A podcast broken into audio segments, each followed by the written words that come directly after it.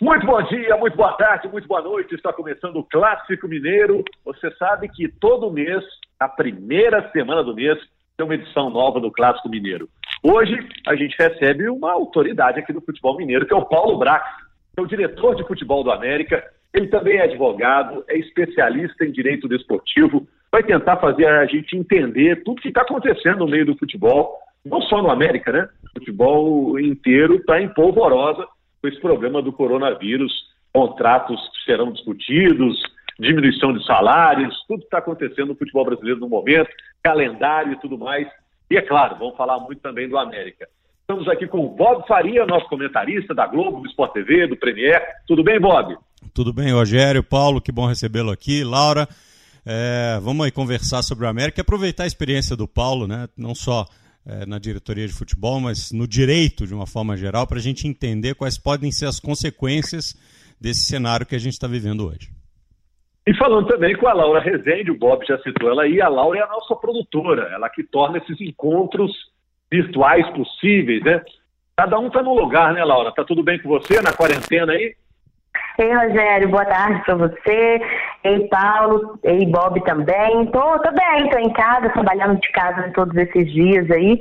É aquele ditado, fique em casa, vamos a, administrar, vamos fazer esse período ser o mais produtivo possível dentro das possibilidades de cada um, né? Verdade, cada um está num local, num ponto da cidade. Paulo, é, em primeiro lugar, um prazer ter você aqui, né? A gente já queria te convidar já há algum tempo.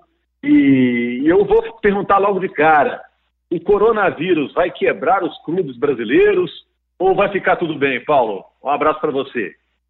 Um abraço, Rogério, Bob, Laura, todos do Globo Esporte. É um prazer participar com vocês. É uma situação inusitada, é algo que nunca se teve como parâmetro aqui dentro do Brasil e dentro do mundo. Então, tudo é uma surpresa. A gente não sabe qual vai ser o cenário no retorno das competições, no retorno das atividades de campo. Mas eu acredito que quem tem mais estrutura, quem tem mais organização, quem se planeja, é, tendo um, um orçamento bem desenhado, tendo um clube enxuto e estruturado, sofre menos. Mas é evidente que a gente vai ter é, consequências muito pesadas, principalmente para os clubes menores, vamos dizer assim, de Série C para baixo no Brasil, são clubes que usualmente não têm um poderio financeiro de suportar, às vezes, três ou quatro meses sem competição. Mas a gente espera que isso volte logo, que a gente tenha datas definidas de competição, para a gente poder voltar a trabalhar efetivamente. Está todo mundo trabalhando, né? mas nas suas casas é completamente diferente. Agora, quem tem um orçamento maior também está encrencado, né? Que às vezes um clube tem uma receita grande, mas tem uma despesa estratosférica também, né, Paulo? Sem dúvida. Isso é o ônus, vamos dizer assim, de ser grande, talvez ter uma camisa mais forte, mais pesada. Existem clubes no Brasil hoje que têm orçamento mensal de folha salarial de 20 milhões de reais. E você depende, evidentemente, de uma bilheteria, você depende de jogo, venda de camisas, você precisa do seu produto estar todos os dias na rua, na imprensa, para o torcedor, que é o seu consumidor final, assistir, comprar, colocar dinheiro dentro do clube. Então, quanto maior o orçamento, mais dificuldades esses clubes vão ter. É, o América, especificamente, a, a, gente conversando sobre a realidade nossa, temos jogos deficitários. O América ele não precisa da bilheteria para tocar seu futebol. Mas, evidentemente, que sem jogo a gente não tem receita, não tem patrocínio. Então, a roda não vai girar. Agora, quem tem um orçamento, tem clube hoje no Brasil que tem orçamento em dólar, em euro, o prejuízo é muito maior, é um mecatombe financeiro. Bob, Laura. Paulo, você está ah. falando aí da, da, da, dificuldade que os clubes estão vivendo e da necessidade de ter um orçamento enxuto, um orçamento realista, e mesmo esses vão sofrer, como é o caso do América, que está vivendo um ano é, que poderia.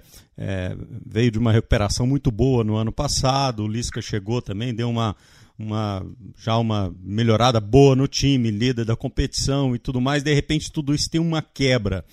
É, qual é o impacto financeiro disso para o América? Que eu quero saber é o seguinte: o América vai precisar é, diminuir salário de jogadores, diminuir a é, perspectiva de contratações, é, diminuir esses gastos assim que tudo isso passar? Ou a América hoje é organizado ou tem caixa suficiente para aguentar o tranco e voltar do mesmo tamanho? Isso vai depender da data, porque se a gente partir da premissa de três, quatro meses de paralisação, evidentemente que a situação financeira de todos os clubes, a América não é diferente, vai ser substancialmente alterada. Agora, se a previsão nossa for de um retorno aí de maio, de maio para junho, eu acredito que a nossa redução, se ela for necessária, vai ser só na paralisação, até porque não está entrando receita, e depois vida normal. O planejamento da América é muito pé no chão. A gente começou com esse planejamento desse ano no ano passado, então são contratações pontuais, são funcionários que recebem em dia, e esse cenário ele se sustenta por dois ou até três meses. Mais do que isso, é um problema. É um problema para qualquer empresa. O que a gente tem tentado fazer na América é essa gestão empresarial, essa gestão de uma empresa que pode sustentar mesmo com as portas fechadas durante um pouco tempo. Agora, muito tempo, evidentemente que vai impactar. Hoje a gente está numa realidade financeira tranquila, mas daqui a dois, três meses pode ser que ela se altere. Existem cotas de televisão, que talvez seja a maior receita que um clube do tamanho da América é, recebe, que pode ser alterada, essas cotas podem não ser pagas na data que foi acordado no início do ano, e existem outros compromissos que podem ser impactados, mas por enquanto nós estamos com uma visão otimista. Paulo, só só pegando o gancho desse assunto ainda, eu acredito que o futebol ele vai ter que se reinventar um pouco depois dessa paralisação. Até os, patro, os patrocínios, é, as cotas de televisão, calendário talvez. Acho que o futebol vai ter que se repensar, se reinventar para sobreviver até nesse restante dessa temporada. Falando um pouquinho agora de América, a gente entrando um pouquinho na situação do Coelho, eu queria saber, Paulo, em relação a essa, o trabalho né, de diretor de futebol, como que tem sido esse trabalho no América, falando especificamente de contratação. Para o restante da temporada, qual que é a previsão aí? O América pretende fazer novas contratações? O Lisca já conversou com você ali, falou, ó, oh, estou precisando de um reforço nesse setor do campo, estou querendo um jogador assim. Como que está essa questão do América? É, o planejamento que a gente desenhou no final do ano passado ele está sendo cumprido fielmente, mesmo com a troca forçada, comissão técnica, no final de janeiro, a gente manteve uma continuidade no trabalho. Tudo que a gente planejou em termos de elenco, em termos de avaliação desse elenco, em termos de peça, de número de jogadores, de transição para a base, tudo isso está sendo cumprido mesmo com essa troca, que eu volto a dizer, foi forçada no final de janeiro. A vinda do Lisca, ela passou por uma análise do modelo de jogo desse treinador, do perfil desse treinador e de, de principalmente a aceitação e o prazer de trabalhar com este elenco que está montado hoje na América. Então, isso foi cumprido. A gente está desde dia 30, 31 de janeiro com a nova comissão técnica e não tivemos nenhum reforço desde então. Todos os reforços da América foram apresentados no dia 2 de janeiro e de lá para cá a gente não teve outros reforços, porque a gente acredita no tempo para esse jogador estar cada vez mais apto ao elenco da América, para poder trabalhar com a comissão técnica, trabalhar dentro do clube. Então, todo o nosso planejamento está mantido e está cumprido. Em clubes que anunciam o jogador toda semana, não é o caso do América. E o papel do diretor, Laura, não é o papel. É, alguns torcedores até entendem dessa forma, aquele papel de contratador de jogador. Eu digo que isso é um dos indicadores para um diretor de futebol e talvez seja o mais fácil. Acho que o mais difícil de um diretor de futebol é você fazer o planejamento, ou seja, planejar, é você organizar, dirigir e principalmente controlar, porque você tem um elenco aí de 30, 40 atletas, você tem folha, você tem orçamento, você tem o dia a dia, o dia a dia de vestiário, dia a dia de jogos, de viagem, gestão de pessoas, gestão de atletas com mais variados perfis, idades, histórias pessoais uma gestão de crise que é permanente dentro do futebol, é ser um para-raio com a presidência, você administrar crise, você administrar ego. Então, o trabalho do diretor passa por tudo isso. A gente tem dedicação exclusiva dentro do futebol. O futebol hoje em dia não admite mais é, amador no cargo de gestão, é dessa forma que eu penso. Isso antigamente tinha, hoje em dia não tem como ter mais. Ter uma, uma o clube uma empresa Então a gente faz esse trabalho, um trabalho diário, eu tenho conversado com a comissão técnica diariamente, com a presidência também. O nosso planejamento, por enquanto, está mantido e nossas datas estão sendo cumpridas.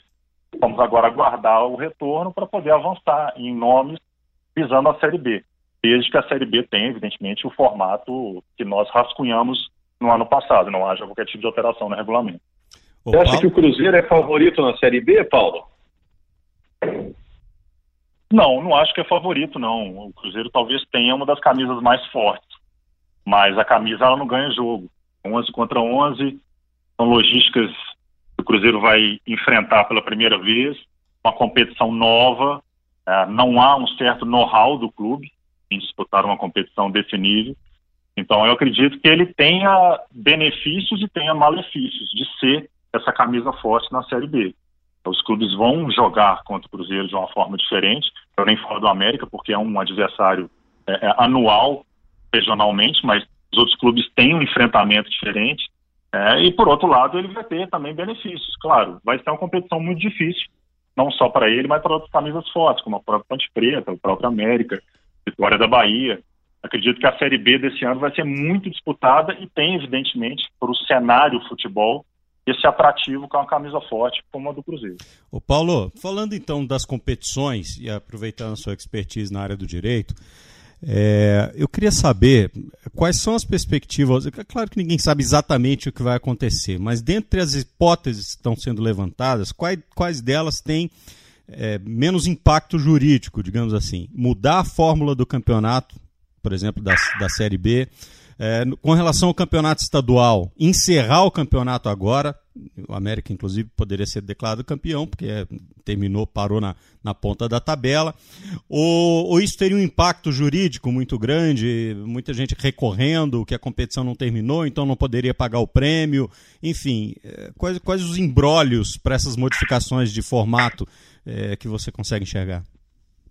É, no Campeonato Mineiro, especificamente, eu penso que temos que completar a primeira fase.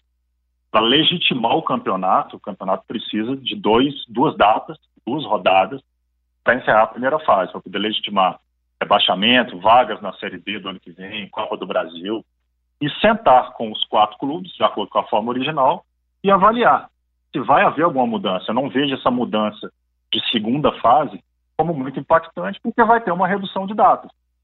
Então, se você sentar com a Federação Mineira, um órgão, um órgão que é, é, gestor técnico dessa competição, se assenta com os quatro clubes, pode sim mudar o formato, pode fazer um jogo só, pode já partir para a final. Eu, eu, não, eu não aceitaria é o cenário de você encerrar a competição antes de terminar a primeira fase. É, agora, em relação à Série B, vai depender, evidentemente, de data. Hoje nós temos 38 datas rascunhadas. Uma alteração de regulamento seria muito mais impactante. É, além de ser uma, uma afronta jurídica, mas a gente está vivendo num momento de exceção, pode talvez abrir uma exceção também de troca de regulamento no ano da competição, que não é desejado pela lei federal. Mas eu acredito na manutenção dos, das 38 rodadas, acredito na manutenção da competição no formato que ela tem. Não vejo como hoje a gente rascunhar uma mudança, porque se a competição ela começar no máximo, mais tardar, junho, a gente consegue, a, avançando dezembro, evidentemente, utilizando os dias de dezembro, concluir a competição com jogos no meio de semana e final de semana. Vai ser mais corrido, mas a gente também não tem outras competições internacionais, como Copa América, Olimpíada, tem que, tem, vai ter que avaliar a questão das eliminatórias de Copa do Mundo, mas evidentemente você terá espaço no calendário para cumprir o regulamento da Série B. Então, em relação a esses dois cenários, é, eu penso dessa forma. Laura. Paulo, é, o América, assim como outros clubes né, do Brasil, deu férias para os atletas, mas eu acredito que vocês, da diretoria, como você mesmo disse, estão trabalhando muito de casa mesmo. Como que tem sido essas reuniões? É, vocês estão se reunindo por videoconferência, está falando com o Salom todo dia? Como que tem sido esse período de paralisação para o América? É, por parte da diretoria, por parte dessa área executiva, a gente não para de trabalhar até para avaliação de eventuais jogadores que podem compor o nosso elenco no retorno da, das competições, como avaliação do nosso próprio elenco. Estou tendo um tempo que às vezes no dia a dia eu não tenho, e avaliar a minutagem, avaliar a eficiência dos nossos jogadores, revisar o orçamento. Eu acho que o tempo inteiro um, diretor, um gestor tem que revisar seu orçamento, conseguir colocar no papel, em planilhas, o rascunho até o final do ano, já planejando também para o ano que vem, porque o objetivo da América continua, o principal continua o mesmo, o acesso à Série A e a permanência na Série A. Então, esse planejamento ele já começou. As reuniões são diárias, a conversa é diária com o presidente, com os outros núcleos dentro do clube, núcleo de performance, núcleo de nutrição, a parte médica, de fisioterapia. Hoje nós temos dois atletas entregues à fisioterapia que não podem parar de trabalhar, mesmo nas férias. É importante que eles também se mantenham em atividade, mesmo dentro de casa. E, da minha parte, tentando estudar cada vez mais futebol, assistir jogos. A gente tem uma plataforma aqui, que é a plataforma do Ice Count. A gente praticamente debruça nela o dia inteiro com a avaliação dos jogadores. Esse trabalho ele não para, para que quando voltem as competições a gente está nessa continuidade na avaliação da, da parte executiva. É, o América parou numa situação até confortável, né? Porque ele está liderando o Campeonato Mineiro, o Bob já disse. Na Copa do Brasil ele empatou o primeiro jogo fora de casa, com a Ferroviária, né? Então está com a classificação, vamos dizer, encaminhada, né? Agora, nas últimas temporadas, Paulo, o América ficou no quase, né? Ele quase evitou o rebaixamento em 2018, ele quase subiu no ano passado. É, isso obriga vocês a dar uma sacudida no time? Vamos lá, o ano é esse, dessa vez vai dar certo. Em 2018 eu estava na base ainda, mas eu fui ao Rio acompanhar aquela partida com o Fluminense e foi uma partida a América teve um pênalti a favor, poderia ter feito o gol e ganhado a partida do Fluminense, evitado o rebaixamento. E ano passado, claro, aquele jogo com o São Bento é um jogo eu, inclusive, só consegui ver esse jogo tem menos de um mês. Eu não, eu não tinha visto nem lance da, dessa partida, mas consegui assistir ele de novo, agora com mais frieza. É, faltou um gol, mas eu não gosto de analisar dessa forma, sabe, Rogério? É, acho que é um, é um contexto muito grande para você faltar um, um, um não acesso ou um rebaixamento com base em um gol, com base em uma partida. O América começou a Série B muito mal ano passado. É, eu lembro quando eu recebi o convite do Salum, o clube tinha seis jogos e um ponto. A gente tinha uma viagem longa para fazer para Pelotas. Era um, um, início de competição que desanimou bastante. Então, eu acredito que ali, naquele início de competição, que o América não conseguiu acesso no final do ano. A gente teve aquela arrancada maravilhosa, mas ela foi insuficiente. Futebol é imprevisível, o resultado. É, acho que esse ano a gente conseguiu mudar algumas coisas que ano passado foram feitas, a gente considerou elas equivocadas, então a gente tentou minimizar os erros e fazer diferente. Agora, dentro do elenco da América, está todo mundo muito mordido, muito, muito chateado por ter escapado esse acesso na última rodada, né, num jogo em casa e no jogo contra uma equipe que não aspirava nada esportivamente. Mas, evidentemente, que a gente usa isso sim e vai usar na Série B como motivador a camisa do América é uma camisa forte na Série B, ou ele briga para subir, ou ele sobe. Então, o América ele tem que usar isso a seu favor e mirar o objetivo final do ano, ascender e permanecer. O América não pode continuar sendo um time de gangorra, de limbo entre Série A e Série B. Tem que subir e ter estrutura e organização para permanecer na Série A. Paulo, é, o, o Salão deu uma entrevista hoje, na hora do almoço, até a TV Bandeirantes, e falou que o número de reforços que o América busca são três. Ele disse: temos três reforços, é o que a gente combinou com o Lisca e estamos olhando. É, nesse contexto, assim, na imprensa, surgiu no último dia, nos últimos dias, o nome do Bergson, atacante do Ceará. Existe interesse do América nele? Como que tá? A gente procurou o atleta ano passado na Série B. Foi um dos atletas que a gente buscou na posição de centroavante, e vazou essa informação. O outro tinha sido o Ribamar do Vasco, uh, Matheus Peixoto também, Felipe Cardoso. Foram atletas que a gente procurou ano passado para tentar trazer para a América. Esse ano a gente não teve conversa nesse sentido, até porque, como eu disse, desde o dia 30 de janeiro, com a chegada do Lisca, a gente não tem tratado pontualmente de alguns jogadores. Visando a Série B, a gente tem avaliado diariamente alguns nomes.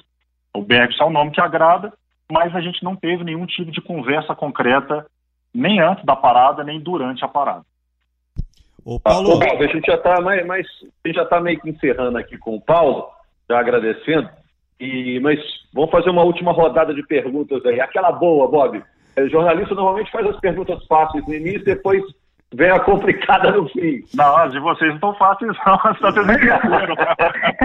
Boas. Olha aqui. Não, é, essa é bem simples. Nessas conversas que você tem mantido diariamente com a Comissão Técnica do América, é, qual prazo que eles conseguem colocar assim que o mundo esteja liberado para voltar a trabalhar? E vai estar em breve, se Deus quiser, senão vamos todos enlouquecer. É, qual o prazo que a comissão técnica precisa para colocar o time de novo em ritmo de competição? São 15 dias, é um mês, uma, é uma semana?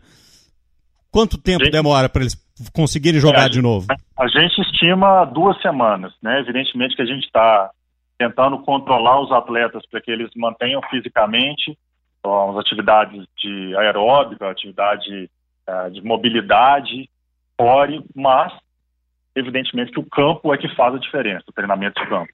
Estamos estimando em duas semanas para a gente colocar é, os atletas de novo, no, tentar colocá-los no ritmo que eles pararam. Ô Paulo, eu vou aproveitar que você é um gestor, né? Você é formado em gestão e tudo. E essa função de diretor de futebol, ela ganhou muita importância nos últimos anos. Você mesmo disse, muita gente confunde o cargo de diretor com o de comprador de jogadores. Hoje você diria que a função de um diretor é tão importante quanto a de um treinador? É mais importante, é menos importante? Como é que você avalia isso? Sem dúvida, Rogério. O, o, futebol ele mudou muito, né? Os clubes antigamente, a constituição deles, a natureza deles, era de lazer, de convenção social, de hobby. É, era um amadorismo. Os atletas eles jogavam por hobby. Esse amadorismo ele permitia dirigentes igualmente amadores dirigentes que não dedicavam exclusivamente seu tempo ao futebol. Eles tinham suas empresas, tinham seus afazeres. E o esporte, o futebol para eles era lúdico. Hoje em dia, não. Hoje houve uma evolução que exigiu um profissionalismo. E para ter esse profissionalismo é essencial você ter um gestor, você ter alguém que tem uma dedicação exclusiva, não parte do tempo. Então, o, o diretor hoje em dia ele é importante, tal como um treinador, e talvez até mais, porque ele protege o clube em termos orçamentários, em termos de finanças, em termos de estrutura. É, um, é, é uma pessoa contratada, um executivo contratado para poder operacionalizar tudo dentro daquela empresa. O futebol ele era o clube social, hoje é uma empresa. Futebol é negócio, futebol é indústria. Talvez seja um dos maiores entretenimentos do mundo, o futebol, é, comparado com cinema, com música. E o torcedor quer ver esse produto quer ver essa qualificação, quer ver ligas fortes, clubes fortes. O torcedor não quer uma pessoa que brinque com o clube dele. E o, o gestor, o executivo, é exatamente a pessoa contratada para poder gerir aquele clube. Então é essencial, e eu equiparo sim, tanto que essa função de diretor vai se tornar, num espaço curto de tempo, profissionalizada. Vai, vai existir realmente a profissão e regulamentar essa profissão de gestor, diretor executivo, porque existe já um, em trâmite uma legislação nesse sentido. O treinador precisa de licença para trabalhar. O gestor também vai precisar de uma licença para ocupar esse cargo. Laura, saideira, Laura. Uhum. Paulo, primeiro vou te agradecer por ter participado com a gente, foi muito legal o bate-papo. E eu queria saber, é, na sua avaliação, assim, como que vai ser esse restante da temporada? Qual que você, o que, que você avalia se vai ser do Campeonato Mineiro, do Brasileiro, da Série B? É, você acredita que vai ter uma mudança de calendário? Eu que agradeço o convite, eu agradeço a participação e esse momento de ser transparente, quanto mais no futebol. Eu acredito que a gente vai ter um futebol mais pé no chão alguns clubes que estão fazendo investimentos até megalomaníacos vão deixar de fazer, vão ter que pagar a conta no final do mês. Talvez alguns clubes vão enfrentar um orçamento pela primeira vez agora, nesse retorno, porque existem contas pendentes a pagar. Mas acredito que quem esteja em dia com suas obrigações, esteja mirando uma estrutura, não vai ter tanto impacto. É um ano diferente e tudo vai voltar diferente mas que a gente saia mais fortalecido e que as competições continuem normalmente, que é o produto que a gente quer ver em campo, todo mundo, evidentemente, com muita saúde, que é o principal. Ô Paulo, nós vamos deixar você trabalhar, porque o momento realmente é dos gestores, né? Imagino que para quem estudou, agora vai ter que aplicar tudo que aprendeu, né? Porque é negociar com o jogador, é, férias que o jogador não estava planejando, redução de salários, e calendário que vai mudar, rescisão, enfim, coisa muito complicada. Muito obrigado por ceder o seu tempo. Eu sei que o momento é, é turbulento. E boa sorte para o América, né? O América está aí com um bom time, com as condições favoráveis, né? Um bom diretor como você, experiente, o Lisca, que é um bom técnico, vitorioso, o Salum e a equipe que sempre que está no América arruma uma coisa boa. Boa sorte para você no resto da temporada, Braga. Eu que agradeço, Rogério, e não é perda de tempo, não. Isso aqui é um investimento que a gente faz, conversar com pessoas esclarecidas como vocês e dar essa publicização, essa transparência para o torcedor, para os ouvintes, para os telespectadores, a respeito dessa gestão no futebol. A gente que a gente tenha um ano com um final diferente do ano passado e a gente tenha o objetivo final nosso do ano, que é o acesso cumprido. Obrigado pelo elogio e devolvo para vocês. Valeu, valeu, obrigado. Obrigado, Paulo, Paulo obrigado, Laura. É a próxima, né, Laura? A gente tem papo aí Valeu, Bob. E, ó, você sabe que esse programa é realizado graças ao o Bob ter um estúdio em casa e permite cada um gravar no seu ponto, né, Bob? Um abraço, Bob. É isso aí, vamos fazendo esforço e tendo, sendo criativo para continuar informando as pessoas sobre tudo que acontece, né, Rogério? Um abraço a todo é mundo. É verdade esse drama geral que botou todo mundo em casa vai fazendo a gente ficar mais sabido, né? Estamos aprendendo outras coisas. Valeu, gente. Muito obrigado a você que acompanhou esse papo.